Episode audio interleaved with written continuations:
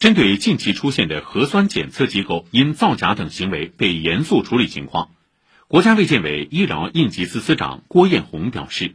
那么今年以来，像北京、安徽合肥、河北石家庄、河南的许昌、内蒙等等啊这些地方，卫生行政部门都对在这个检测机构的监管当中，发现了检测机构呢存在一些违法违规的问题。”而且呢，都进行了严肃的处罚，有的违法机构和个人还被追究了刑事责任。下一步，我们将持续加大监管力度，对于出具虚假检测报告这样的一些啊严重的违法行为，坚决依法依规严肃处理。